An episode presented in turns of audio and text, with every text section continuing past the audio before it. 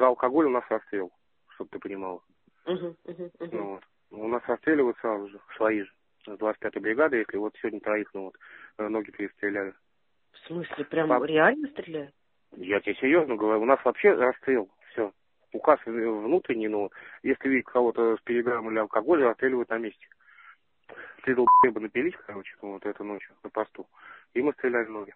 У нас этим жестко здесь. Ты что думаешь? И чё, и чё, прямо теперь они с пораненными ногами? Да, ну они все, и в госпиталь, да. Ну вот, и потом гауптвахты, ну вот суд, ну вот, и что им присудить, я не знаю.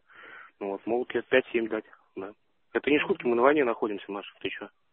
Не, ну Здесь так, никакого- если никакого- вот так напился, и а, кто-то, ну, типа пришел, и ты э, пост... Маш, ну ну, один пи***а сегодня, ну вот ночью, ну вот у меня на посту, ну вот в меня стрелял. Ну как ты думаешь, я нормальный человек?